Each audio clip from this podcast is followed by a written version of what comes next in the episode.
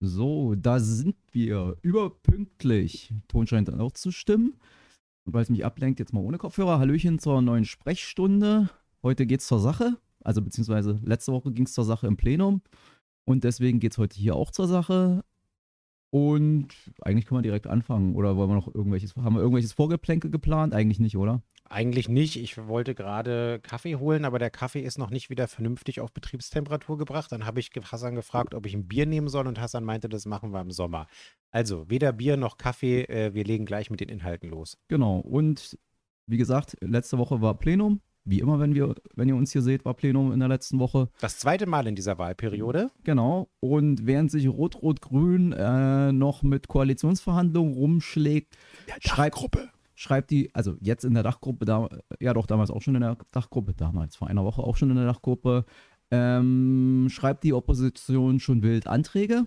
Und darum gab es auch direkt was inhaltlich zu besprechen, nämlich entsprechende Anträge, die dann auch schon zu Drucksachen geworden sind. Und wir fangen halt gleich, aber vorher, bevor es sozusagen an die wild geschriebenen Anträge der Opposition ging, ging es erstmal um einen Antrag, den im Prinzip gleichlautend SPD, Grüne und Linke, so ein Zufall aber auch, geschrieben hatten und einzeln eingereicht hatten, der dann die Grundlage für die aktuelle, also was die aktuelle Stunde sein sollte. Und das sollte letzte Woche das Thema sein, die vierte Welle brechen, gemeinsam gegen das Coronavirus. Hassan und ich sind inzwischen sehr pessimistisch und sagen, die vierte Welle werden wir wahrscheinlich nicht brechen. Wahrscheinlich wird es nur noch darum gehen, sie hoffentlich ein bisschen abzuflachen. Aber ähm, könnt ihr ja auch mal in die Kommentare reinschreiben oder so. Ich weiß nicht, wie es bei euch ist. Also bei mir im privaten Umfeld äh, und in der Kita meiner Tochter kommen die Einschläge jetzt echt näher. Meine Frau und ich haben scherzhaft gesagt, oder eigentlich meine Frau, den letzten Winter haben wir, wenn es nicht so traurig wäre, müsste man lachen. Äh, in, ähm, im Lockdown verbracht und den jetzigen scheint man irgendwie immer mehr in Quarantäne zu verbringen. Also ist wirklich krass. Ähm, in der Kita-Gruppe, neben der Kita-Gruppe von meiner Tochter, zack, der erste Corona-Fall. Bis dahin hat die Kita das voll gut gemanagt, ähm, macht es eigentlich auch immer noch, aber da ist es jetzt passiert und äh, die Nachbarin ist ähm, Kita-Erzieherin und ähm, die konnten jetzt auch die Geburtstagsfeier ihrer Tochter äh, quasi gemeinsam im Corona, in Corona-Quarantäne verbringen, weil inzwischen beide Corona haben. Und äh, ja, der Vater, der das jetzt auch schon, ich glaube, in der zweiten Woche hat, hat auch nochmal ähm, sozusagen vom Balkon runter gesagt, Leute, das ist kein Spaß, ich war geimpft und mir geht es richtig beschissen.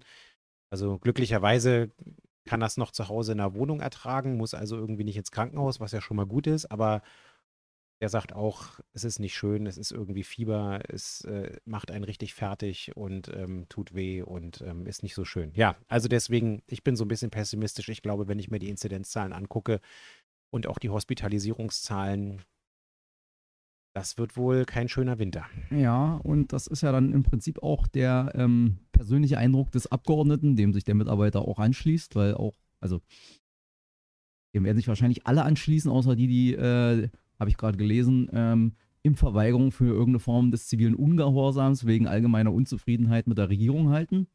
Auch den schmalen Pfad muss man auch erstmal finden. Ähm, aber das ist sozusagen der Hintergrund, vor dem am vergangenen Donnerstag die Debatte im Abgeordnetenhaus ablief.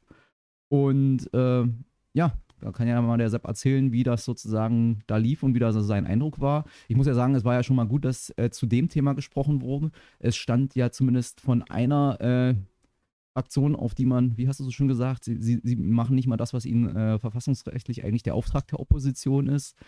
Äh, die Spacken von der AfD, die einen völlig abwegigen rassistischen Antrag geschrieben hatten, der glücklicherweise nicht verhandelt wurde. Insofern wollen wir da jetzt auch nicht weiter drauf eingehen. Aber wie gesagt, es gab eine lange und ausführliche Debatte zu der äh, vierten Welle und ja, wie fand, also du, du redest jetzt darüber und ich hole dir deinen Kaffee.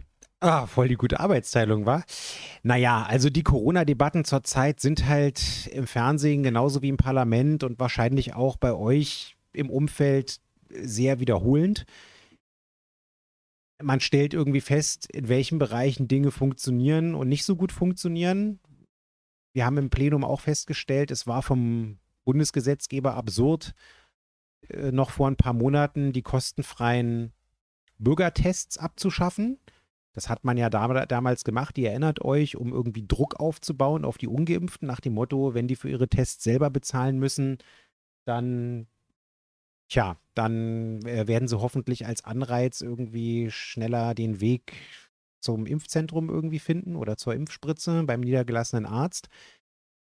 Hat sich eigentlich herausgestellt, dass es ein wirklicher Fehler war, weil die Impfquote ist nicht wirklich angestiegen deswegen. Ich glaube, die Leute sind dann halt einfach, also die, die sich nicht leisten konnten, einfach nicht zum Testen gegangen. Wir haben das als Linke ja auch damals kritisiert und gesagt, das ist Quatsch, weil ähm, das Testen wird nach wie vor auch ein Türöffner sein für sichere Teilhabe ne, am gesellschaftlichen Leben oder auch im privaten Kreis. Türöffner sein für das sichere Durchführen von Familientreffen und ähnlichem oder den Besuch ähm, von den Großeltern oder den Besuch im Alten- oder Pflegeheim. Also das ist entsprechend kritisiert worden, dass man erst raus aus die Kartoffeln gegangen ist und es abgeschafft hat von der Bundesebene, nur um es jetzt wieder einzuführen. Das Gleiche, da muss man Berlin glücklicherweise mal von freizeichnen. Das gleiche war äh, dasselbe rein und, rein und raus aus den Kartoffeln beim Bereich der, der Impfzentren. Ihr wisst ja, dass viele Bundesländer die Impfzentren geschlossen haben. Berlin hat glücklicherweise zwei Impfzentren offen gehalten und es hat sich als Gold richtig erwiesen, dass wir das gemacht haben, weil äh, sowohl in der Messe als auch im Flughafen Tegel wegen der Booster-Nachfrage, aber auch wegen der gestiegenen Nachfrage beim normalen Impfen, wegen der 2G-Regelung oder 2G-Plus-Regelung, ähm, das jetzt halt einfach goldrichtig war. Und wir haben es ja auch schon im letzten Podcast oder in der letzten Sprechstunde gesagt, äh, Lichtenberg ist jetzt auch Musterbeispiel. Wir werden aller Voraussicht nach, das müssen wir gucken, am 26. November ist meine aktuelle Information, das ähm, kleine Impfzentrum im Ringcenter in meinem Wahlkreis eröffnen und hoffentlich auch im selben Umfeld die ähm, Impfzentrumsmöglichkeit der Trabrennbahn in Karlshorst. Beim Ringcenter setzen wir eher auf die Walk-ins, also auch ohne Termin einfach hingehen, wenn ihr umsteigt, wenn ihr da seid oder wenn ihr extra dahin kommen wollt, einfach hin, ein bisschen Wartezeit mitbringen und dann wird das da hoffentlich gut funktionieren. Äh, bei der Trabrennbahn in Karlshorst setzen wir so ein bisschen mehr auf Terminkunden, weil äh, man ja schon noch ein kleines Stück vom S-Bahnhof irgendwie laufen muss und da auch mit dem Auto irgendwie einigermaßen gut hinkommt oder mit der Straßenbahn. Man kann natürlich auch vom S-Bahnhof laufen, ist jetzt auch keine Megastrecke, aber da ist so ein bisschen der Punkt, mehr auf die Terminkunden zu setzen. Also ja, äh, ihr seht, äh, Micha Grunst, unser Bürgermeister, der labert nicht nur, sondern der handelt. Der hat schnell den Kontakt aufgenommen zur Senatsgesundheitsverwaltung, hat gesagt, hey, lasst uns das doch an den beiden Standorten machen in Ostberlin.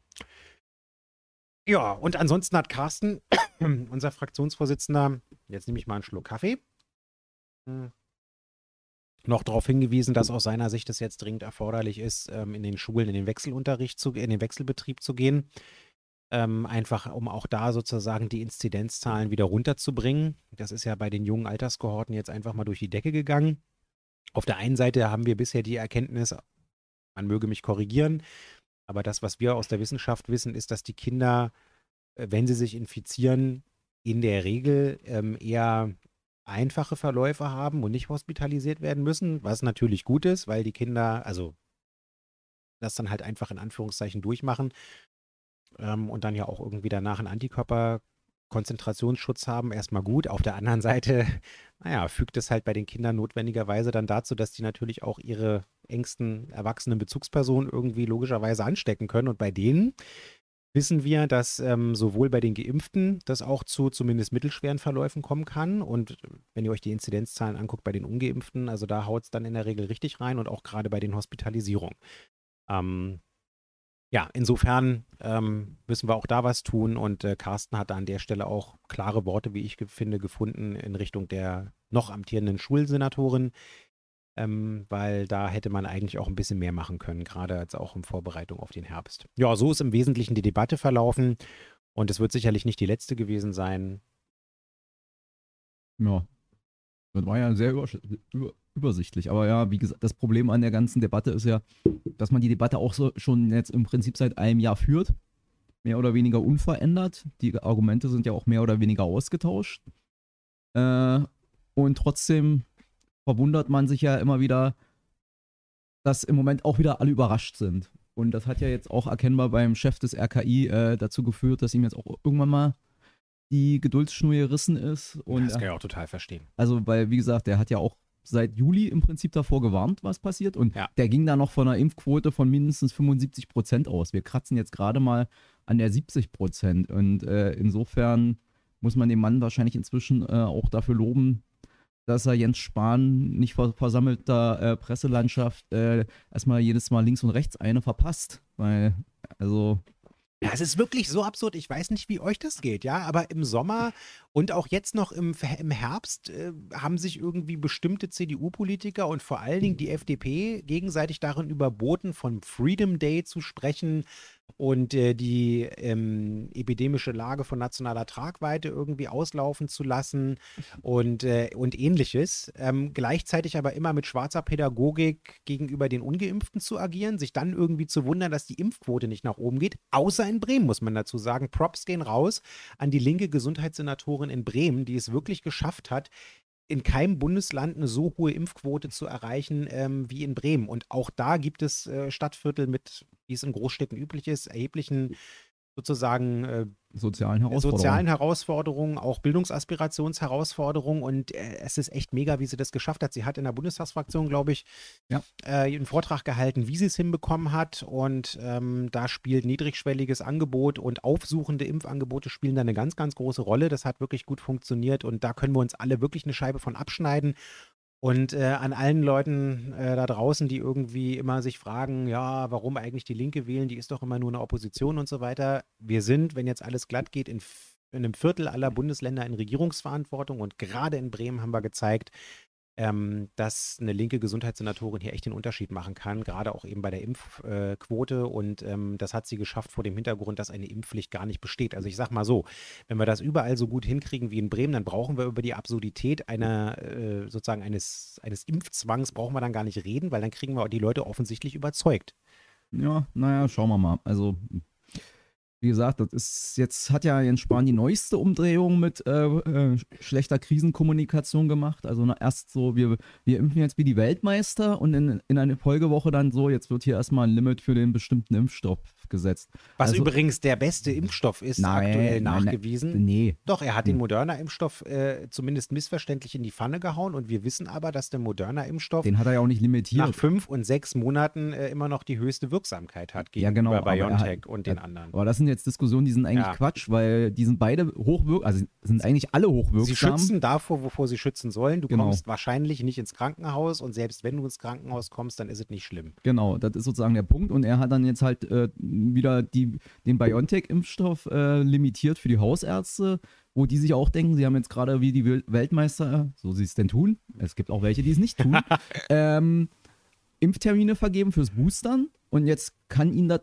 vielleicht passieren, dass sie dann demnächst dastehen und keine BioNTech-Lieferung mehr kriegen. Und das sind alles so Kommunikationsausfälle, äh, wo du dann, den, also wenn du dann als Hausarzt plötzlich den Leuten erklären musst, warum der Impfstoff, für den sie einen Termin haben und wo sie vielleicht auch irgendwelche Vorstellungen haben, plötzlich nicht da ist und dass er jetzt den anderen, das sind alles so zusätzliche, sag ich mal, intellektuelle Hürden für jeden, sich da plötzlich in einer ohnehin schon komplizierten Situation auf kurzfristig sich ergebende Veränderungen einzustellen, das macht die ganze Impfkampagne alles nicht leichter. Deswegen, man könnte ja sagen, Gott sei Dank ist Jens Spahn weg, aber ich habe gerade die äh, also eine mögliche äh, Besetzungsliste für die Ampelkoalition gesehen und äh, da ist da irgend so jemand von der FDP vorgesehen und da denke ich mir, na, herzlichen Glückwunsch. Dann äh, gibt es als nächstes äh, nur noch Impftermine für Privatpatienten. Naja, ihr seht, wir machen das mit Galgenhumor, aber es ist nicht anders zu erwarten. Aber zumindest gibt es dann für, für die Ampel schon den Soundtrack von Knorkator. Wir werden alle sterben, bald ist es soweit. Ach, naja, ja. ihr seht, wir haben Galgenhumor, aber ja, ganz ehrlich, also der, der, der, F ja, wir, der FDP irgendwie das Gesundheitsressort zu geben, äh, ist schon krass. Ihnen dann auch noch äh, das Finanzressort irgendwie zu geben, wenn es so kommen sollte. Das ist ja erstmal nur ein Leak. Ob der wirklich so bleibt, wissen wir nicht. Aber egal. Aber darüber reden wir, wenn es soweit ist. Ja, wenn dann wirklich die Ressortverteilung und der Koalitionsvertrag bekannt sind auf Bundesebene, reden wir auch darüber. Genauso wie wir natürlich auch darüber reden, wie bei uns am Ende der Koalitionsvertrag aussehen wird und äh, die Ressortbesetzung in Berlin aussehen werden. Ähm, da können wir jetzt noch nicht ins Detail gehen. Das ist jetzt eher so ein Teaser fürs nächste Mal. Also wir haben jetzt die Situation, dass die Dachgruppe oben ähm, die Kapitel durchverhandelt und die ähm, Dissense, die noch da sind, äh, zu einem Kompromiss führen wird. Da sind wir alle sehr zuversichtlich und wir als Linke machen natürlich einen Mitgliederentscheid über den Koalitionsvertrag. Das heißt, der wird dann im Netz stehen. Wir werden den auch über unsere Kanäle teilen und dann hat jedes Mitglied bei uns die Möglichkeit, äh, den nicht nur zu lesen, sondern auch selbst als Mitglied darüber abzustimmen, ob äh, die Linke unter diesen ausverhandelten Bedingungen ähm, in die Regierung äh, gehen soll oder nicht.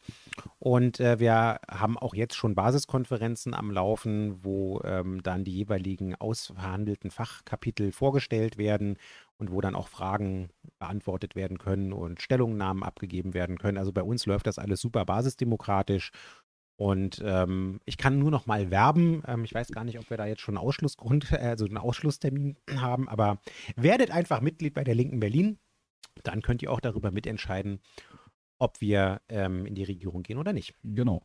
Äh, können wir ja sogar überlegen, ob zumindest wenn dann alles äh, final, also der Vertragstext dann final vorliegt, ob wir dann vielleicht nochmal in dem Sinne eine Sondersprechstunde machen, weil ansonsten müssten wir ja mit der nächsten, nee, dann gibt es keine nächste Sprechstunde mehr in diesem Jahr, weil dann, äh, dann ist nämlich Weihnachten. Also beziehungsweise dann sind wir zwischen den, zwischen den Jahren für den Termin, weil der, das Abgeordnetenhaus hat ja die äh, voraussichtliche Sitzung zur Wahl der, der oder des äh, Bürgermeisters äh, in für den 21. 22. Also irgendwann in, in, in, der Woche vor Weihnachten angesetzt. Das hieße, wir hätten theoretisch die Sprechstunde auf ein, auf einen von den Weihnachtsfeiertagen und bei aller Liebe zum Job und äh, der, der, den, Kon den Konflikten, die man in so äh, Tendenzbetrieb hat, so mit, äh, wo, wo, wo, fängt die, das Private an, also wo fängt sozusagen das persönlich-private Engagement an und hörte äh, der Job auf. Äh, also bei Weihnachten ist dann doch irgendwann mal Feierabend. Insofern machen wir dann, wie gesagt, mal vielleicht oh, im Dezember eine Mal, Sondersitzung. Du mit einer Wichtelmütze. Pass auf, ich habe, ich habe eine da. So. ist nicht. Gut, aber dann lass uns mal weiter. Aktuelle Stunde und Corona vorbei. Dann kommen wir doch einfach mal zum ersten inhaltlichen Tagesordnungspunkt. Und mein schlauer Monitor sagt mir, das war das Volksbegehren zum Berliner Transparenzgesetz. Genau. Darüber haben wir schon beim letzten Mal gesprochen. Warum? Weil das im Hauptausschuss war. Der Hauptausschuss der, äh, ist im Moment das, der einzig tagende Haupt, äh, eingesetzte Ausschuss und auch tagende Ausschuss im Abgeordnetenhaus, in dem ich natürlich Mitglied bin, wie ihr wisst, und auch wieder Mitglied sein darf. Und also ähm, jetzt hatten wir im Plenum äh, dann eben das Volksbegehren auch ähm, auf der Plenartagesordnung. Das ist so vorgesehen von der Verfassung. Äh, wir müssen das innerhalb einer uns dort gesetzten Frist äh, müssen wir dazu ähm, müssen wir das beraten und äh, das behandeln. Und das haben wir jetzt eben auch im Plenum gemacht. Ähm, Tobi hat darüber hat dazu gesprochen natürlich und es bleibt im Prinzip bei dem, was wir beim letzten Mal auch gesagt haben. Die Fraktionen haben sich ausgetauscht. Ähm, alle waren sich darin einig, dass wir mehr Transparenz haben wollen. Allerdings hat die CDU-Fraktion gesagt, dass man dafür ja das Transparenzgesetz gar nicht braucht, sondern man könne ja einfach das alte Informationsfreiheitsgesetz weiter gelten lassen. Dabei haben die so ein bisschen nicht mitbekommen, dass ähm, mehr als die Hälfte aller IFG-Anträge zumindest teilweise negativ beschieden werden. Also das Instrument des IFGs ähm, reicht dann eben doch nicht zur Herstellung voller Transparenz des Regierungshandelns. Und deswegen wollen wir ja in Berlin eben nicht nur wir als Linke, sondern eben auch ähm, mehr als 30.000 Bürgerinnen und Bürger ein Transparenzgesetz nach Hamburger Vorbild machen. Und ja, da haben wir uns, wie gesagt, nochmal zu ausgetauscht. Und Tobi hat das gesagt, was ich im Hauptausschuss auch gesagt habe. Wir werden im nächsten Jahr ähm, dieses Gesetz ähm, nicht nur auf den Weg bringen, sondern auch schon beschließen, damit es dann 23 in Kraft treten kann. Ähm, und äh, wir dann auch irgendwie gucken, dass wir mit der E-Akte vorankommen. Ein altiges, leidiges Thema, aber, aber reden wir jetzt nicht drüber? Doch, doch, lass uns mal darüber oh reden. Oh Gott. Nein, äh, weil. Okay, reden wir über die E-Akte. Nee, ja, nee, lass uns mal darüber reden, wie die FDP in der, äh, in, in, zu dem Tagesordnungspunkt damit umgegangen ist mit der Frage E-Akte und Digitalisierung der Verwaltung, weil da wurde immer deutlich, ja, die reden viel von äh, irgendwie digitalen Lösungen und so, aber offensichtlich, also ich weiß nicht. Na, die, die FDP hat die Vorstellung. keine Vorstellung, also weil bei denen ist es so, wir drücken einen Knopf genau. und dann ist die Digitalisierung an. Genau. Kennt ihr, kennt ihr die, die, die Folge von, von South Park, wo irgendwie das Internet kaputt geht und wie sie zum Internet reisen und das in einem großen, äh, in einer großen Halle in der Wüste ein großes Modem ist, was einfach nur nochmal an- und ausgestellt werden muss, damit es dann wieder schnell funktioniert. So ungefähr stellt sich die selbsternannte Digitalisierungs- und Modernitäts- und Zukunftspartei FDP, ja, wir holen uns die Zukunft. So stellen die sich tatsächlich Digitalisierungsprozesse in der öffentlichen Verwaltung vor. Man legt einen Schalter um, unabhängig von den Menschen, die da äh, jahrzehntelang ihr, ja, Hasan macht noch mal ein bisschen was in der Kamera, die irgendwie jahrzehntelang äh, ihren Aktenschrank gehegt und gepflegt haben, für die das ein emotionales Lebensprojekt ist äh, und so weiter. Also ihr wisst alle, was ich meine. Es gibt einen Faktor Mensch und es gibt einen Faktor Technik. Und ähm, beide Faktoren führen dazu, dass man eben leider nicht einfach einen Schalter umlegt und plups ist alles digital und die E-Akte eingeführt. Aber zur Umsetzung des Transparenzgesetzes wird das tatsächlich eine wichtige Geschichte sein, weil ähm, die Sachen natürlich möglichst ähm, arbeitsunintensiv äh, auf das dann erweiterte Datenportal irgendwie gestellt werden sollen. Ne? So. Aber ja, also das ist auf jeden Fall eine Debatte, die uns weiter beschäftigen wird und ähm, die Koalition hat sich fest vorgenommen, in 22 noch dieses Gesetz ähm, zu verabschieden. Die Vorarbeiten sind geleistet. Es gibt einen Senatsentwurf aus der letzten Wahlperiode, den wir nicht mehr zu Ende verhandeln konnten, weil es insbesondere bei der SPD ein paar Lordsiegelbewahrer gab für Bereichsausnahmen, die noch hinter das jetzige Informationsfreiheitsgesetz zurückfallen würden. Also um mal nur ein Beispiel zu nennen. Ähm, der Bereich Schule ist aktuell vom Informationsfreiheitsgesetz umfasst, genauso wie der Bereich der Steuerverwaltung, mit Ausnahme des Steuergeheimnisses natürlich. Ähm, und äh, da wollen, will jetzt die SPD plötzlich eine, eine, eine Bereichsausnahme für haben. Ähm, und da würden wir natürlich hinter das derzeitige Informationsfreiheitsgesetz zurückfallen und das ist natürlich nicht äh, Sinn der Sache. Und ähm, das sind halt so ein paar Streitpunkte, die halt noch offen sind. Da müssen wir dann irgendwie zu einer Lösung kommen, aber ich denke, das kriegen wir hin und äh, das sollten wir dann doch schaffen und auch sozusagen im Bewusstsein darum, dass das jetzt technisch und äh, in der Organisation zur Kultur durchaus eine herausfordernde Arbeit wird, streben auch wir ja die Digitalisierung der Verwaltung innerhalb eines übersichtlichen Zeitraums an. Also beziehungsweise da wird ja auch schon länger dran gearbeitet. Aber wie gesagt, es ist halt nicht mit einem Knopfdruck zu tun. Und ich sag mal so, auch als Abgeordneter und Abgeordnetenmitarbeiter haben wir ja durchaus ein äh, originäres Interesse an einer möglichst digitalisierten Verwaltung, dass man zum Beispiel auch mal, wenn man Anfragen schreibt und Be Antworten bekommt, die in einer einfachen Art und Weise auswertbar äh, zum Beispiel eine Tabelle bekommt und nicht immer nur in nicht äh, maschinenlesbaren PDFs. Genau. Weil damit hat man dann, da hat man zwar eine Antwort, aber um die zum Beispiel mit anderen Antworten zu vergleichen, hat man nicht wenig Arbeit. Oder wie heute, äh, was macht der Sepp so, wenn der Parlamentsbetrieb noch nicht auf Hochtouren fährt und äh, die Koalitionsgespräche nicht mehr auf Fachebene, sondern auf Chefebene sind? Er hat mehr Zeit für den schönen, schnuckeligen Wahlkreis. Und deswegen sind Hassan und ich heute Morgen in die schöne Liegenschaft Altfriedrichsfelde gefahren, ins Bezirksamt und haben dort Akteneinsicht genommen in den für euch vielleicht auch schon bekannt gewordenen im Moment äh, abgelehnten Nachverdichtungsvorgang in der Gutlindestraße 67 endlich mal ein Vorhaben, wo auch aus der fachlichen Verwaltungsperspektive der homogen Stoppzeichen gesetzt wurde und gesagt wurde, äh, das fügt sich hier äh, nach 34 Baugesetzbuch nicht ein und ihr rammelt den Leuten hier den ähm, Innenhof und ihre äh, Freiflächen zu und versiegelt irgendwie auch für Umweltzwecke erforderliche Flächen und das fällt alles aus. Also diese Akte habe ich mir heute angeguckt und ähm, ja, im Moment muss man, wenn man als Abgeordneter von seinem verfassungsmäßigen Akteneinsichtsrecht Gebrauch macht, da wirklich hinfahren, sich in einen Lesesaal setzen, sich die Akte angucken. Man darf sie dann auch ähm, also die freien Teile, aber bei den Bauakten sind es eigentlich fast alle, ähm, darf man sich dann auch digitalisieren, äh, kopieren, was auch immer. Ähm, aber ähm, es ist nicht so, dass ich hier irgendwie an meinem Rechner sitze und der Mitarbeiter in der Verwaltung auf den Knopf drückt und ich dann sozusagen eine E-Akte rübergeschoben kriege, an den ein oder anderen Teilen möglicherweise geschwärzt, wo es erforderlich ist. Äh, nö, findet nicht statt. Also ich muss da wirklich hinfahren und ähm, auch das wäre ein schöner Vorteil, wenn wir die E-Akte hätten. So, jetzt haben wir wieder viel über die äh, Digitalisierung gesprochen. Genau. Aber wir können ja mal weitergehen. Also, das war halt die Frage, äh, Quatsch, Fragestunde. Es war eine dringliche Druck, eine dringliche Mitteilung vom Hauptausschuss, die aufgrund halt sozusagen bestimmter Fristen äh, gemacht werden musste. Und dann kamen wir zu den Prioritäten, beziehungsweise die Damen und Herren Abgeordneten kamen Die können wir eigentlich clustern jetzt, weil eigentlich war es nur einmal das Thema mhm. Wahlen und alles andere war eigentlich eine Tour d'Horizon zum Miet- und Wohnungsrecht mhm. und Baurecht. Was, was, ah ja, genau. Äh, weil, wie gesagt, äh, SPD, Grüne und die Linke hatten keine Prioritäten auf der Tagesordnung. Man muss jetzt mal dazu sagen, das ist ja auch in den Medien bekannt geworden, es gab schon von den Grünen und von den Linken den Wunsch, über die durchaus sehr aktuelle Entscheidung des Bundesverwaltungsgerichts äh, zum kommunalen Vorkaufsrecht zu sprechen.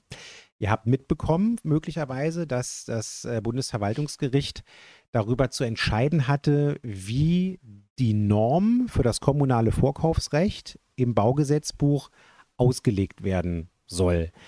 Bisher ist es so gewesen, eigentlich seit, keine Ahnung, 20 Jahren oder so, dass ähm, insbesondere die Städte, vor allen Dingen München im Übrigen, das kommunistische München, aber eben auch Berlin, ähm, bestimmte Gebiete mit einer Milieuschutzsatzung oder einer ähm, Verordnung ist es ja eigentlich, ähm, belegt haben. Ähm, das haben wir hier zum Beispiel in Lichtenberg auch gemacht. Äh, jetzt zuletzt auch hier in meinem Wahlkreis in der Frankfurter Allee Nord.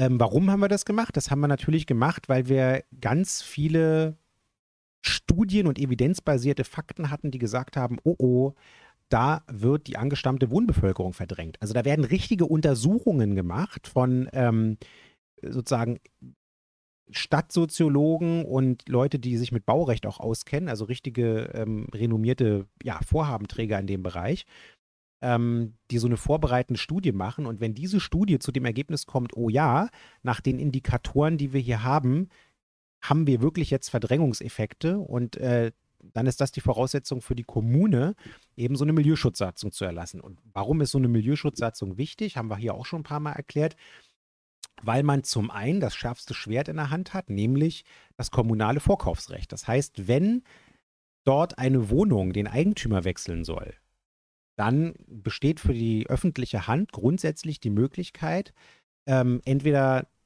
dem Erwerber eine Abwendungsvereinbarung auf den Tisch zu ballern, wo er sich verpflichtet für zehn Jahre oder was auch immer ähm, auf Mieterhöhungen zu verzichten oder nur in einem bestimmten verträglichen Maß zu machen, keine Luxussanierung vorzunehmen und all so eine ganzen Geschichten, ja. Ähm, oder aber, wenn er die Abwendungsvereinbarung halt nicht vorliegt, dann kann die Kommune halt entweder selber kaufen oder sie übt das Vorkaufsrecht zum Beispiel zugunsten einer Genossenschaft oder einer städtischen Wohnungsbaugesellschaft aus und dann, baps, ist das eine rekommunalisierte Wohnung total geil. Ähm, ist in Berlin und in München insbesondere sehr, sehr häufig gemacht worden, weil das wirklich eines der, eigentlich das letzte Mittel auf kommunaler Ebene gewesen ist, hier noch irgendwie dem außer Rand und Bann geratenen äh, Wohnungsmarkt noch was entgegenzusetzen, ordnungsrechtlich.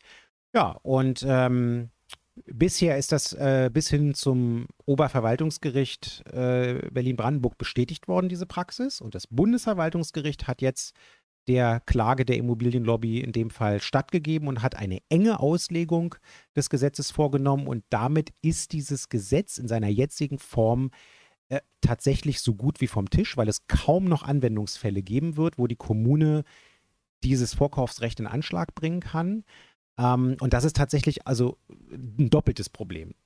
Als erstes ist es natürlich ein ganz konkretes fachliches Problem, weil wir ein Instrument weniger haben von sowieso sehr wenigen Instrumenten, ähm, um hier irgendwie regulierend auf den Markt einzugreifen. Und das zweite, jetzt eher demokratietheoretische Problem ist, es ist eigentlich das einzige kommunale Instrument gewesen, mit dem man noch irgendwas machen kann. Das heißt, jetzt, wo das weggekloppt wurde, hat eigentlich die Kommune und hat das Bundesland so gut wie gar keine Möglichkeit, äh, eigene Möglichkeit mehr hier irgendwie noch steuernd auf den, auf den Wohnungsmarkt äh, rekommunalisierend oder so einzugreifen. Außer ähm, wenn sie sich irgendwie äh, Käufer und Verkäufer äh, mit Privaten darauf einigen, dass irgendwie Wohnungsbestände angekauft werden. Aber Droh- und Druckpotenzial haben wir jetzt eigentlich äh, obrigkeitsstaatlich sozusagen gar nicht mehr in der Hand. Und das ist wirklich krass, Leute, weil ähm, das untergräbt, wie ich finde, das Vertrauen der Menschen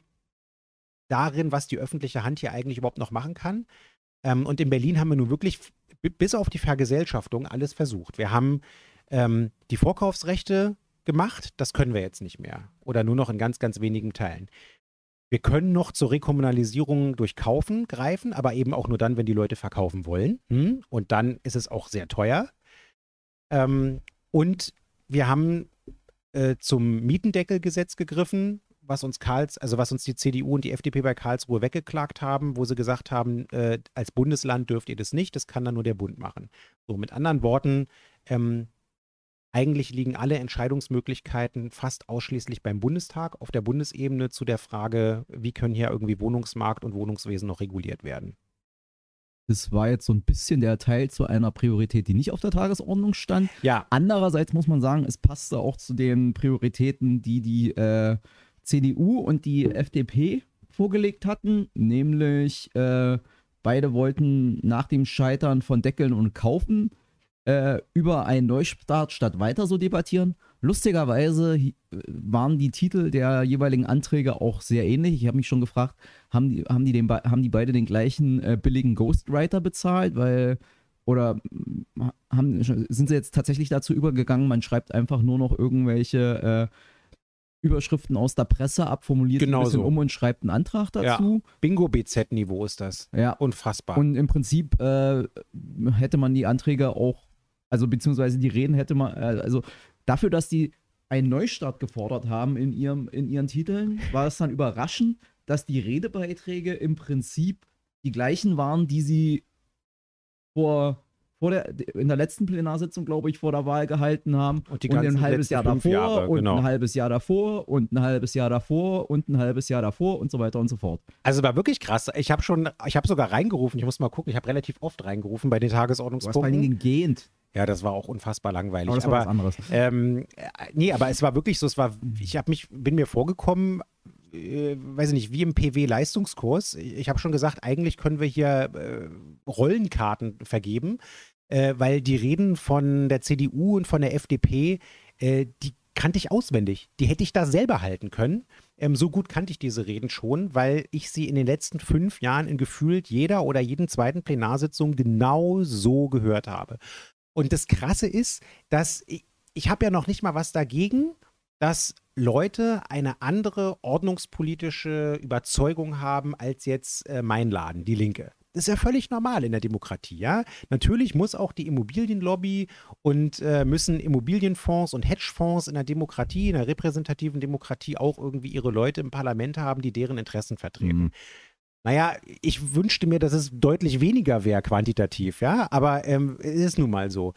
Ähm, aber dass die selber überhaupt nicht mehr äh, reflektieren, dass äh, diese Rezepte, die sie da vorschlagen und die die Rezepte der Immobilienlobby sind, überhaupt nicht dazu führen, dass hier irgendwie Angebot und Nachfrage, geschweige denn die Preisentwicklung auf dem Wohnungsmarkt, ähm, also auf einem Markt, der von einem begrenzten endlichen Gut, nämlich dem Grund und Boden abhängig ist, ähm, dass die nicht checken, dass das überhaupt nichts bringt und dass sie dann nicht mal auf die Idee kommen, irgendwie zu überlegen, auch innerhalb ihrer Ordnungspolitik irgendwie so, ja, hm, könnte man da vielleicht irgendwelche anderen Instrumente als bauen, bauen, bauen machen.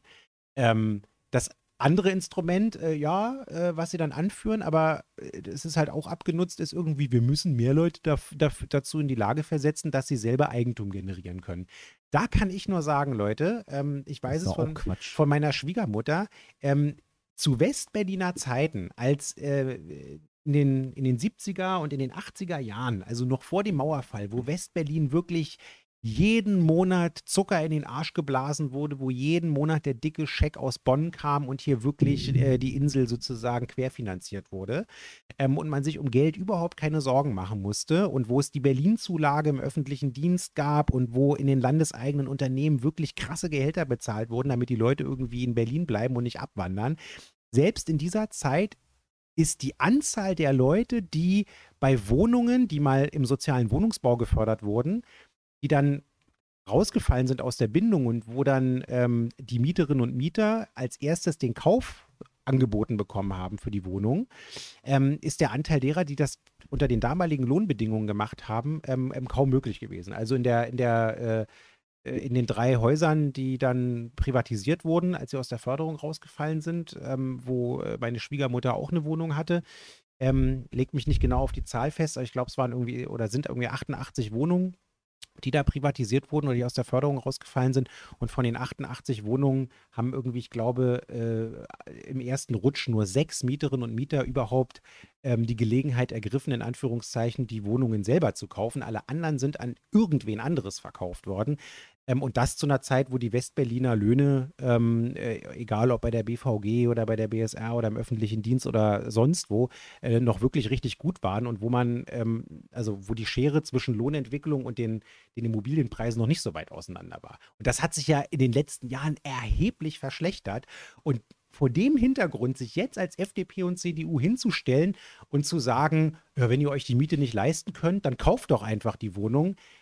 Äh, ganz ehrlich, da- da- die scheißen den Leuten ins Gesicht und äh, lächeln sie dabei auch noch an. Ich finde das so unfassbar zynisch. Ja, vor allen Dingen, ist, wenn man sich es genau anguckt, was sie als äh, Mechanismus vorschlagen, auch sozusagen mit äh, zum Beispiel den Mietzuschüssen und etc. pp. Also wo sie sagen, wir müssen von der Objektförderung weg zur Subjektförderung. Oh das ja, läuft, genau. Das läuft alles darauf hinaus, dass der Staat die Gewinne der Immobilienwirtschaft Genau. subventioniert. Denn wie, die wissen ja dann, wir können den Preis so hochschrauben, wie wir wollen, jetzt mal zugespitzt. Und der Staat kloppt dann halt die, die, die Lücke zu mit seinem Geld. Und äh, also das ist wirklich, Das ist also das, das hat auch mit freier. Marktwirtschaft nichts Ja, mehr zu tun. genau. Das ist sozusagen Sozialismus für die Immobilienwirtschaft. Wir, wir oder ne, ist eigentlich nicht Sozialismus für die Immobilienwirtschaft. Das ist Umverteilung. Einfach, das ist Umverteilung. Wie verteilen wir Ja. öffentliche Gelder in private Konten um? Also das ist eine Frechheit, die und das, oh, also nee, also da, da, da fällt mir auch nichts Konstruktives regt- oder Da Nettes regt mehr man ein. sich nur auf, ja. Ja, genau. das ist, also wie gesagt, das waren sozusagen die äh, Tagesordnungspunkte von CDU und FDP, sponsert bei ihrer Berliner Immobilienmafia. Man muss dazu sagen, Props gehen raus an äh, meinen neuen Kollegen Niklas Schenker, der jetzt seine Jungfernrede gehalten hat im Abgeordnetenhaus. Ähm, er kommt ja aus Charlottenburg-Wilmersdorf, war da in der Bezirksverordnetenversammlung und ist bei uns auch aktiv in der Landesarbeitsgemeinschaft ähm, Stadtentwicklung und Wohnungspolitik. Und ja, der war bei einer der Prioritäten dran und hat wirklich eine tolle ähm, ja, Jungfernrede, wie man so schön sagt, gehalten. Ähm, hat die Opposition da ganz gut zum Kochen gebracht, hat er richtig gut gemacht, ähm, hat auch irgendwie die ganzen Fakten nochmal dargelegt, weil zu bauen, bauen, bauen haben wir heute noch nichts gesagt. Also außer, dass dieser, dieser Marktmechanismus mit Angebot und Nachfrage nicht so richtig funktioniert, weil es eben ein begrenztes Gut gibt, nämlich den Boden, der nur einmal da ist. Hm. Ähm, aber davon abgesehen hat äh, Niklas auch nochmal darauf hingewiesen, dass ähm, in der ähm, rot-rot-grünen Zuständigkeit die Anzahl der fertiggestellten Wohnungen 600 Prozent über dem lag, was ähm, CDU und SPD an Baufertigstellung hatten. 600 Prozent darüber. Also um es mal deutlich zu machen, auch an die Bingo-BZ-Leser, keine andere Regi- Regierung hat seit der Wende so viel neue Wohnungen ge- gebaut und fertiggestellt wie Rot-Rot-Grün. Und trotzdem reicht das eben nicht aus, um den Markt hier ähm, sozusagen zu bändigen. Also, ähm, Der vor allen Dingen hat ja auch zu Recht guter wieder Punkt. darauf hingewiesen, kann, also Wiederholung ist ja die Mutter des Lernens, wie die alten Griechen oder Römer schon sagten. Äh, und er hat ja, wie gesagt, in diesem Zusammenhang zu Recht auch mal wieder darauf hingewiesen, da wo gebaut wird, regiert nicht die CDU. Denn da wo die Ja. CDU regiert, wird nicht gebaut. Ja. Und das kann man ja auch nicht oft genug sagen, dass die, die bauen, bauen, bauen rumschreien, dann meistens meinen, aber bitte nicht bei uns im Garten. Also, weil die, nee, inzwischen reagieren sie gar nicht mehr irgendwo in dem Sinne in den Bezirken. nee, im Moment sind sie raus. Ja. Ja. Oh, traurig. Tja, Naja. sowas kommt von sowas. Wir werden es verkraften. Ja, naja, gut. Gehen Und dann zu, hatten, zur letzten Priorität, die es Ja. noch gab. Leider gab es die von der AfD. Ugh. Und der Antrag war, hieß Konsequenzen aus dem Berliner Wahlchaos am 26. September 2021 ziehen. Und da durfte der Sebastian als der fraktionseigene Verfassungs- und in, de, in dem Zusammenhang, bäh, Zusammenhang auch Wahlrechtsexperte seine fünf Minuten haben. Und er hatte seine fünf Minuten. Ja, zumindest unter den Abgeordneten, weil ich maße mir natürlich nicht an, äh, mehr über das Wahlrecht zu wissen als die geschätzte Kollegin Halina Wawczyniak. Ähm, Props gehen raus an Halina, die das Wahlrecht so gut durchdrungen hat wie, glaube ich, kaum jemand anderes bei uns. Ähm, aber unter den Abgeordneten, ja, Jahr ist es wahrscheinlich so. Nein, ganz ehrlich, äh, Spaß beiseite, Leute. Das war auch wieder äh, Oppositionsversagen allererster Güte. Die AfD hat sich die Überschriften angeguckt, hat sich überlegt, was könnte die Presse interessieren und was könnte irgendwie eine Chance haben, im Nachrichtenzyklus zu landen. Dann haben sie die Antragsmaske aufgemacht und haben dort in billigster Art und Weise einen, ja, Regelungsgehalt kann man es schon fast gar nicht nennen, äh, drei Punkte in die Antragsmaske geschnoddert ähm, und sich einen schlanken Fuß gemacht und äh, wie ich es selten erlebt habe. Das müsst ihr euch mal reinziehen. Also ja, wir hatten ein Wahlchaos. Ja, das war erheblich. Ja, es war zum Teil auch deswegen bedingt, weil der Innensenator nicht die Huspe hatte, den äh, Berlin-Marathon abzusagen bzw. zu verlegen, weil, oje, oje, das steht ja im internationalen Laufkalender und oje, oje, da gehen uns ja Millionen an Steuereinnahmen flöten und oje, oje, der Betreiber des Berlin-Marathons könnte dann irgendwie Regressansprüche gegen das Land Berlin geltend machen. Und Überraschung, die Bundesregierung äh, hat sich nicht dazu überreden lassen, den Wahltag wegen des Berlin-Marathons um eine Woche zu verschieben. Den Bundeswahltermin wohl bemerkt, weil man das in Berlin ja zusammenlegen wollte. Also das habe ich auch schon festgestellt. Äh, eine Lehre muss sein, keine kommerziellen äh, äh, Ereignisse dürfen mehr äh, das Prä vor dem Wahlen Also in haben, der Größe. sondern genau genau umgekehrt sozusagen. Die Demokratie muss das Prä haben. Aber das wissen wir. Im- Dienstag wird der Senat die externe Expertenkommission zur Aufarbeitung des Wahlchaos einsetzen und inzwischen sind auch, ähm, Stand heute jedenfalls, sowohl vom Bundeswahlleiter als auch von der Landeswahlleiterin beziehungsweise der stellvertretenden Landeswahlleiterin die ähm, äh, Verfahren beim Verfassungsgerichtshof des Landes Berlin anhängig gemacht worden, beziehungsweise beim Bundesverfassungsgericht. Ähm, das sind alles Dinge, die jetzt stattfinden und auf deren Grundlage wir dann einerseits die Urteile, wenn sie kommen, andererseits das Ergebnis der Expertenkommission, wenn es da ist, wir, wir dann die Schlussfolgerung ziehen werden zur Änderung der Landeswahlordnung, zur Änderung des Landeswahlgesetzes und zu allen Konsequenzen, die wir daraus ziehen müssen, gerade auch in Bezug auf die Abschichtung der ähm, Verantwortung der Landes- und der Bezirksverwaltung im, Wahl, im Wahlbereich. So.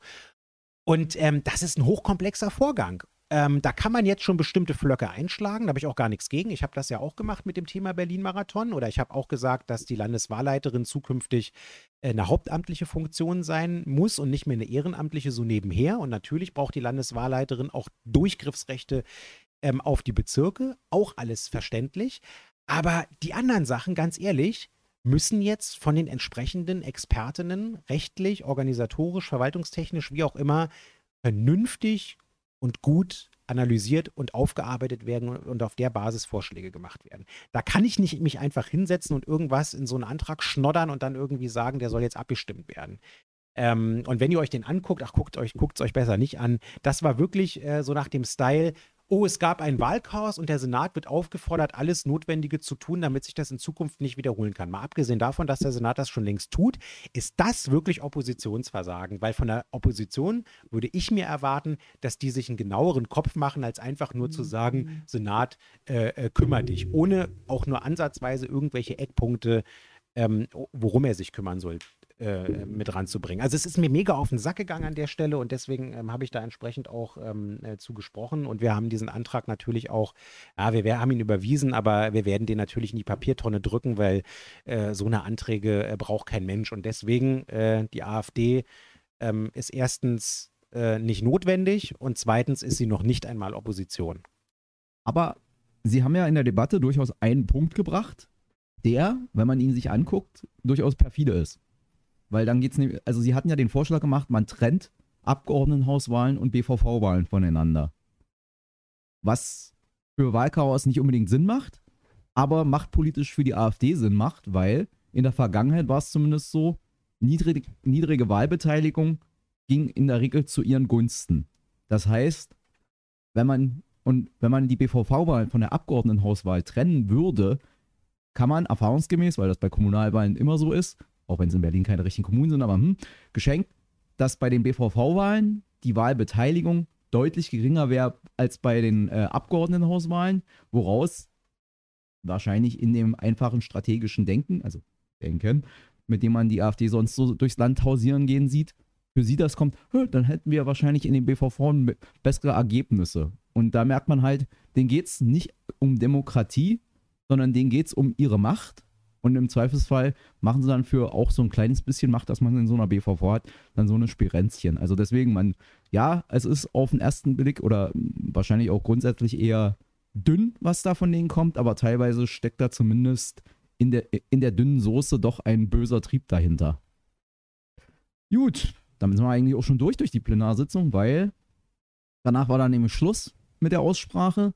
Man hatte noch ein paar Sachen äh, in erster Lesung ohne Aussprache, beziehungsweise die vertagt worden sind oder direkt in irgendwelche Ausschüsse überwiesen worden sind, die es noch gar nicht gibt. Aber man hat sozusagen in Antizipation, dass es den Ausschuss vielleicht mal geben wird, den dahin überwiesen. Also genau hier, äh, zum Beispiel in den künftig für Wohnen zuständigen Ausschuss wurden Sachen überwiesen. Genau, Hoffen wir mal, dass es einen für Wohnen zuständigen Ausschuss geben wird. mit Sicherheit. Ah, man weiß es nicht. Ähm, aber auf jeden Fall war das, war damit die Plenarsitzung äh, auch erschreckend oder erstaunlich oder dankbar kurz, nämlich man war nach sechs Stunden schon fertig. Zuzüglich, also abzüglich der halben Stunde Lüftungspause. Mehrfach. Also wir waren, wir, eigentlich wollten wir um 14 Uhr fertig sein und dann war es doch wieder länger. Ja, so ist das halt. Aber immer. das lag auch an den Kurzinterventionen, weil äh, Benelux zum Beispiel bei unserer Rederunde zum Wahlrecht es natürlich wieder mal geschafft hat, obwohl er sich ganz feste vorgenommen hat, ihn nicht zu triggern, ähm, einen von der AfD-Fraktion wieder getriggert hat, äh, den Herrn Woldeit, der Ja, dann wieder zur Intervention gegriffen hat und dann wieder Mimimi gemacht hat und wieder rumgeheult hat. Und äh, bei mir wollte er auch rumheulen, aber ähm, hat nur versucht, eine Zwischenfrage zu stellen und äh, die habe ich nicht zugelassen, weil ihr wisst ja, mit Nazis redet man nur vor Gericht, ansonsten nicht. Ja, aber da muss ich sagen, also das war auch ein, äh, da hat Herr Woldeit ja auch einen seltenen Einblick in seine äh, Psyche gewährt, weil er hat ja im Prinzip gesagt, ich habe keine ausreichende Triebkontrolle. Ich wollte eigentlich nicht mehr hier auf Herrn Lux reagieren, aber er hat was gesagt, deswegen muss ich jetzt hier vorspringen. Also wie man sich so entblöden kann, sich da hinzustellen und sagen, ich habe mich selbst nicht unter Kontrolle als Abgeordneter und muss jetzt das ganze Haus daran teilhaben lassen, dass ihm das nicht selber auffällt, dass das vielleicht ein bisschen peinlich ist. Aber naja, dafür ist er ja in der AfD. Da gehört das wahrscheinlich zum Betriebs, äh, zum, zur, zur Funktionsweise des Betriebs dazu. Auf jeden Fall hat die Plenarsitzung schon gezeigt, äh, wir bzw. ihr habt es schon bei der vergangenen Wahl geschafft, die AfD zu halbieren. Und äh, wenn die so beschissen weitermachen, äh, wie sie es die letzte Wahlperiode und auch jetzt bei den ersten beiden Plenarsitzungen gemacht haben, dann bin ich frohen Mutes, dass wir es schaffen, die nochmal zu halbieren. Und wenn wir die nochmal halbiert haben, dann sind sie raus. Genau. So, So, damit sind wir, wie gesagt, durch die Plenarsitzung durch. Haben aber eigentlich noch 15 Minuten, bis die Stunde voll ist. Ähm, jetzt wäre die Frage, ich war nicht da, warst du beim, äh, also es war digital, äh, warst du bei der Basiskonferenz? Nee, auf der Basiskonferenz war ich deswegen nicht, weil ähm, unser Kapitel Inneres Justiz, äh, Demokratie und so weiter in der Dachgruppe bei den Koalitionsverhandlungen vertagt wurde, weil man bei Umwelt, Verkehr, Klimaschutz und auch Stadtentwicklung ein bisschen länger gebraucht hat, was klar ist, es sind ja auch große Brocken für unsere Stadtpolitik. Und ähm, deswegen ähm, habe ich tatsächlich äh, lieber Weihnachtsbäckerei äh, mit meiner Tochter, meiner Frau und lieben Freunden gemacht, als ähm, dann noch sozusagen bei anderen Punkten, für die ich fachlich nicht zuständig bin, in der Basiskonferenz rumzuspringen digital. Wir leben ja schließlich in einer arbeitsteiligen Gesellschaft und ähm, ich rede sowieso schon immer viel zu viel, da muss ich nicht da auch noch äh, bei anderen Leuten hingehen und irgendwie Ja. wie der Blinde von der Farbe reden. Nein, ich habe natürlich auch da tolle Ahnung, aber Naja, also ich sag mal so, das, äh, es gibt ja durchaus auch Abgeordnete und ähm, Menschen in der Partei und Politik, die sich nicht davon abhalten lassen, wenn sie beim Thema nicht Experte sind, trotzdem lang und ausführlich dazu zu reden, während dann oftmals, zumindest nach meiner Beobachtung, die, die davon Ahnung haben, hinten oder irgendwo an der Seite sitzen, mit den Augen rollen, sich an den Kopf halten oder fragen, warum wird hier gerade meine Lebenszeit verschwendet. Insofern finde ich das immer schon gut, wenn jemand die Grenzen seines Wissens und seiner, seiner Kompetenzen selbst einschätzen kann und auch mal sozusagen sagen kann, an der Stelle muss ich jetzt einfach mal nicht mitreden. so sieht's aus. Ansonsten sind wir natürlich omnipotent und äh, für alles Immer. zuständig. Ja, als, selbstverständlich. Deswegen, aber nee, also man muss halt nicht immer und überall mitreden. ne?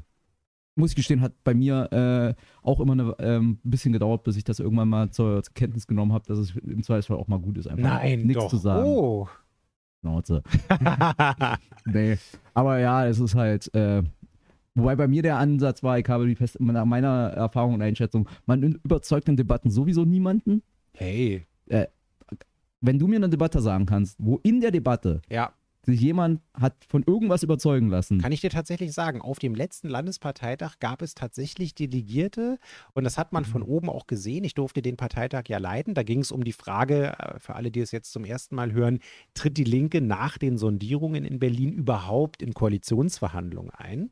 Und ähm, ihr könnt euch vorstellen, wie das bei uns Linken halt so ist. Äh, da kam dann ähm, eine Genossin mit einem Stapel von Redebeit, äh, Wortmeldungszetteln nach vorne, ähm, vorwiegend aus dem Bezirksverband Neukölln, aber nicht nur. Ähm, und ähm, es war dann ein munteres Hin und Her. Die einen, die gesagt haben, nein, wir dürfen auf keinen Fall in die Koalitionsverhandlungen gehen, weil wir sollen gar nicht erst regieren, weil äh, wenn wir jetzt in die Opposition gehen, dann haben wir nach fünf Jahren plötzlich 30 Prozent äh, und äh, dann regieren wir hier richtig. Mhm. Das war so ein bisschen die Argumentationslinie, die auch einer von den Leuten auf, auf den Punkt gebracht hat. Ich persönlich halte das für Quatsch, aber egal.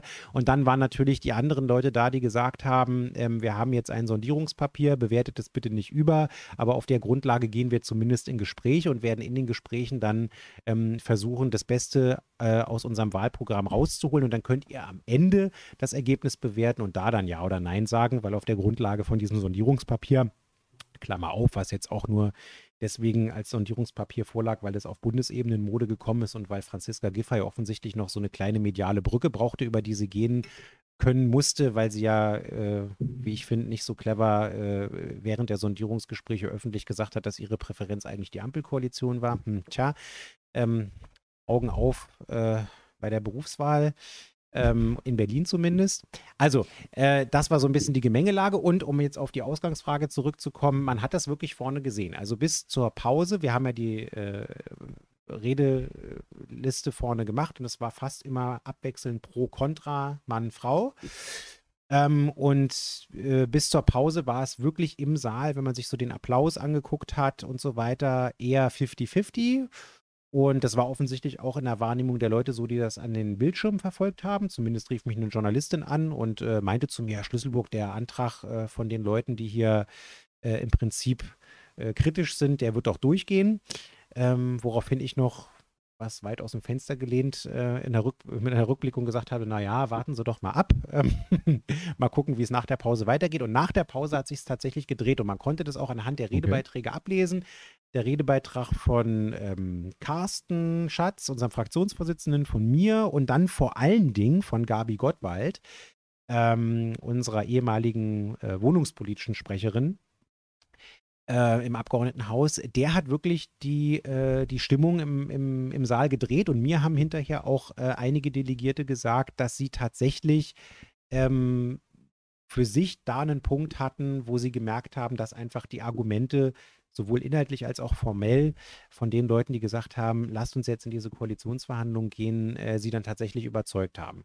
Das freut mich ja zutiefst, das zu hören. Das scheint ja dann sich sozusagen, zumindest seit der Zeit, wo ich aktiver sowas noch verfolgt und mich an sowas beteiligt habe, tatsächlich zu einem, zumindest auf der Ebene, äh, Kulturwandel gekommen zu sein, weil ich war schon immer froh, wenn Leute dann äh, Mehrheitsergebnisse, also sozusagen, wenn dann alles ausdiskutiert worden war, jeder wie nach, nach meiner Erfahrung auf seiner Meinung beharrt hat und dann sozusagen die mehrheitlich gefällende Entscheidung äh, akzeptiert wurde, dann war das für mich immer schon sozusagen sehr schön und dann nicht sozusagen nach dem Motto, das ist mir doch egal und ich, ich, ich mopper hier einfach weiter aus dem Saal gegangen worden ist. Naja, naja, das wird man nie ganz wegkriegen und ähm, ich hatte trotzdem auch, äh, um jetzt mal zu einem negativen Teil zu kommen, ich hatte trotz alledem das Gefühl, dass wir leider wieder ein bisschen stärker bei dem Punkt waren, wo ich die Hoffnung hatte, dass wir da schon länger von weg sind, äh, zumindest auf der Berliner Landesverbandsebene.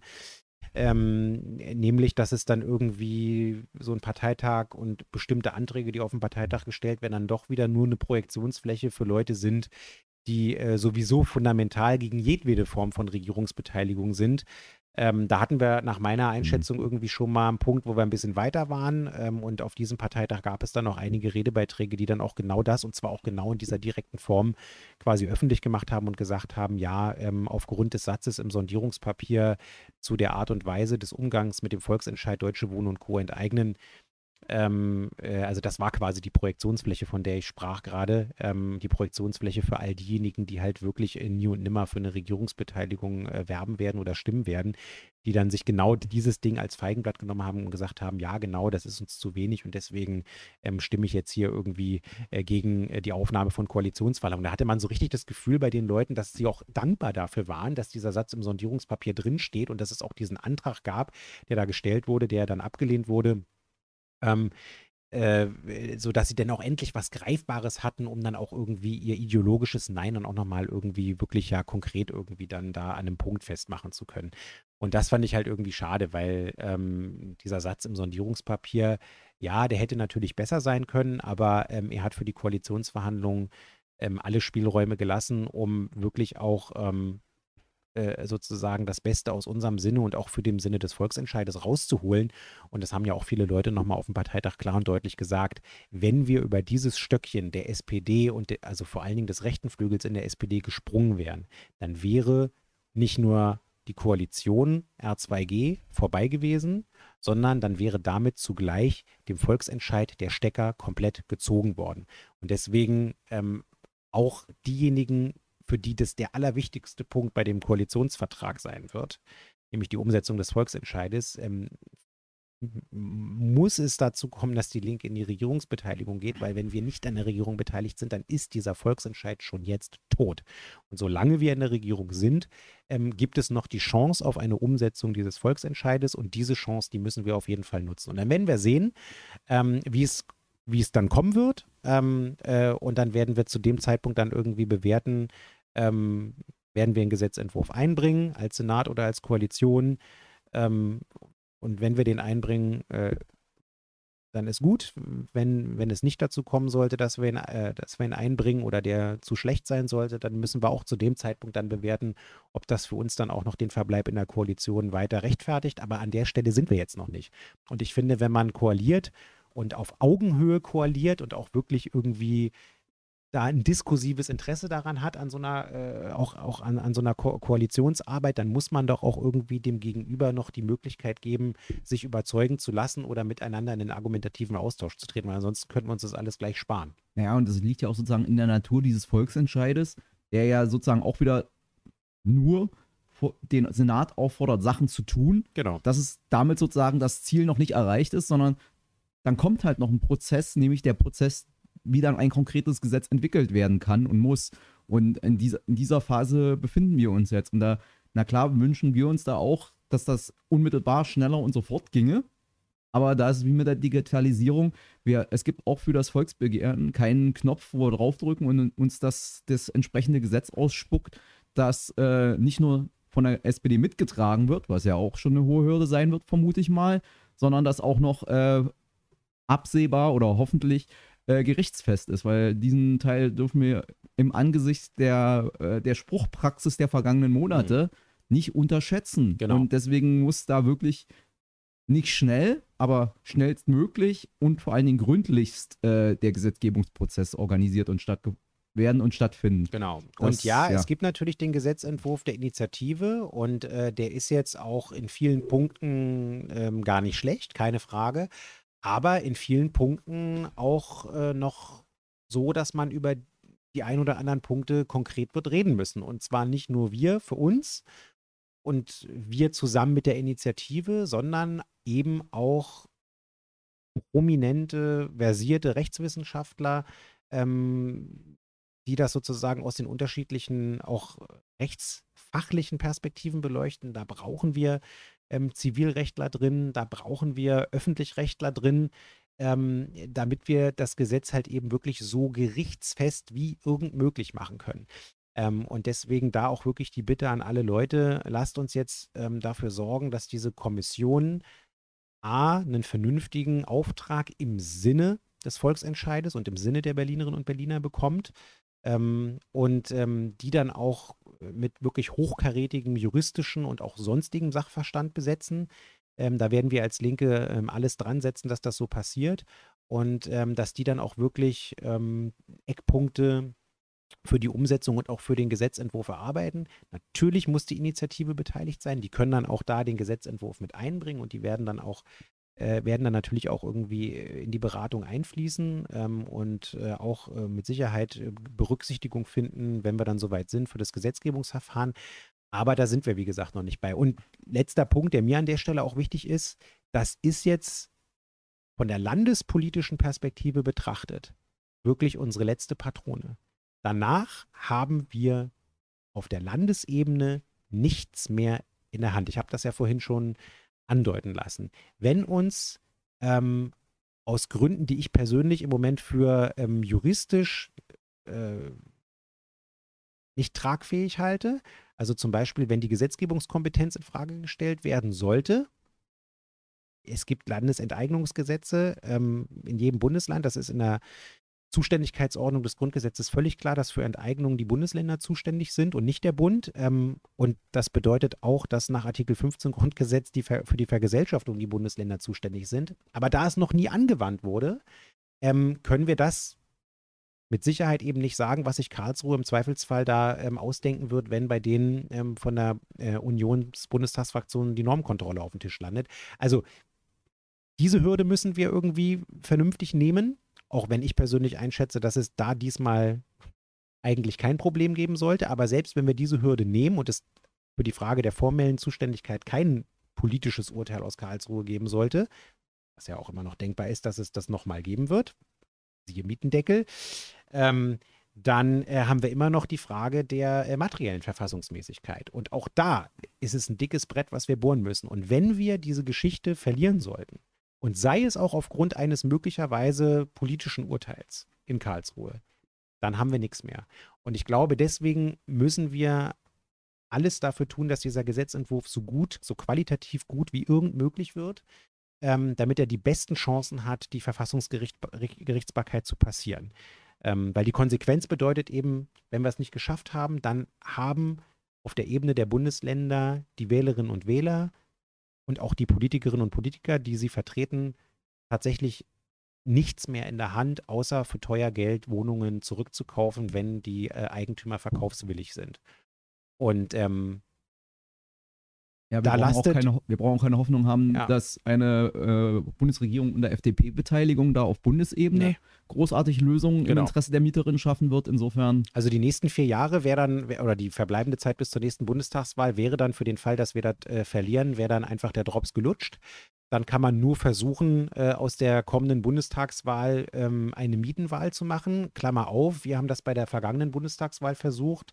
Und ihr habt ja gesehen, wie weit es gekommen ist. Also ähm, wir haben es versucht, wir waren aber auch so ein bisschen die Einzigen, die es versucht haben und wir haben es am Ende nur mit der Lebensversicherung von drei Direktmandaten überhaupt wieder in den Bundestag geschafft. Und deswegen bin ich im Moment zumindest nicht sehr zuversichtlich, dass ähm, es uns irgendwie bei der nächsten Bundestagswahl gelingen sollte, äh, diese Grundsatzfrage äh, tatsächlich zur, zur Hauptauseinandersetzung bei der Bundestagswahl zu machen, weil, ähm, tja, ich bin da ein bisschen pessimistisch, dass uns das gelingt. Aber egal, also deswegen ist die Verantwortung, die auf unseren Schultern lastet, im Moment, also auch was, die, was den Föderalismus in unserer Bundesrepublik anbelangt, einfach so extrem wichtig, weil ähm, das ist jetzt die, die, letzte Patrone und wenn die nicht, äh, nicht trifft, ähm, dann sind die Bundesländer tatsächlich raus. Und dann können wir wirklich, da müssen wir auch so ehrlich sein und müssen sagen, alles, was in irgendeiner Form mit Mieten- und Wohnungsmarktregulierung zu tun hat, ist in der Bundesrepublik Deutschland Betonung liegt auf Bundesrepublik, tatsächlich nicht mehr in der Zuständigkeit der Bundesländer.